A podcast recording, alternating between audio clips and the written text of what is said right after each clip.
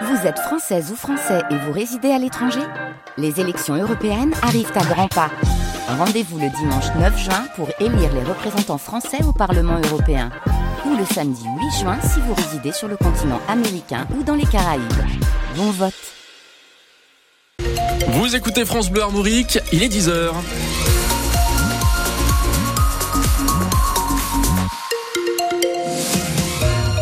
Les informations, c'est avec vous, Jeanne de Butler. Bonjour. Bonjour Robin, bonjour à tous. Les Rouges et Noirs vont tenter l'impossible ce soir. oui, l'exploit au Roisen Park après la défaite 3-0 à l'aller. Le Stade Rennais va devoir combler l'écart, renverser le Milan AC en barrage de la Ligue Europa.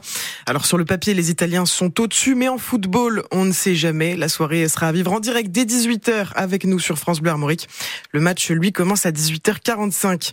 60% des mesures annoncées sont finalisées, assure le ministre de l'Agriculture. Marc Fesneau était invité de France Bleu Armorique ce matin, à deux jours de l'ouverture du salon de l'agriculture et au lendemain de nouvelles annonces de Gabriel Attal.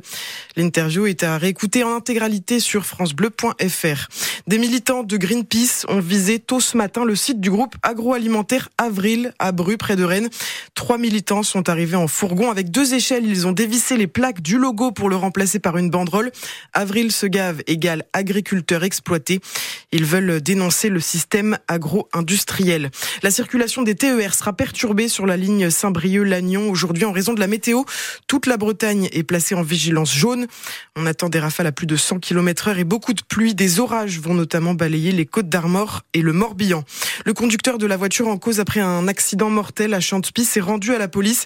Il est en garde à vue et nie le délit de fuite. Samedi soir, l'homme de 56 ans a percuté une femme de 93 ans en reculant sur un passage piéton.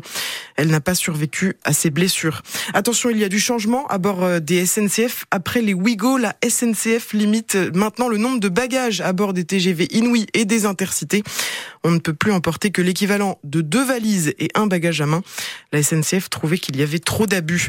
Et puis les skippers de l'Arkia Ultimate Challenge sont tous dans l'Atlantique. Ça y est, sur la route vers Brest. Éric Perron, qui ferme la marche, a franchi le Cap Horn à 16h18 hier. Le leader Charles Caudrelier est toujours en escale technique aux Açores. Son arrivée à Brest est attendue entre dimanche et mardi.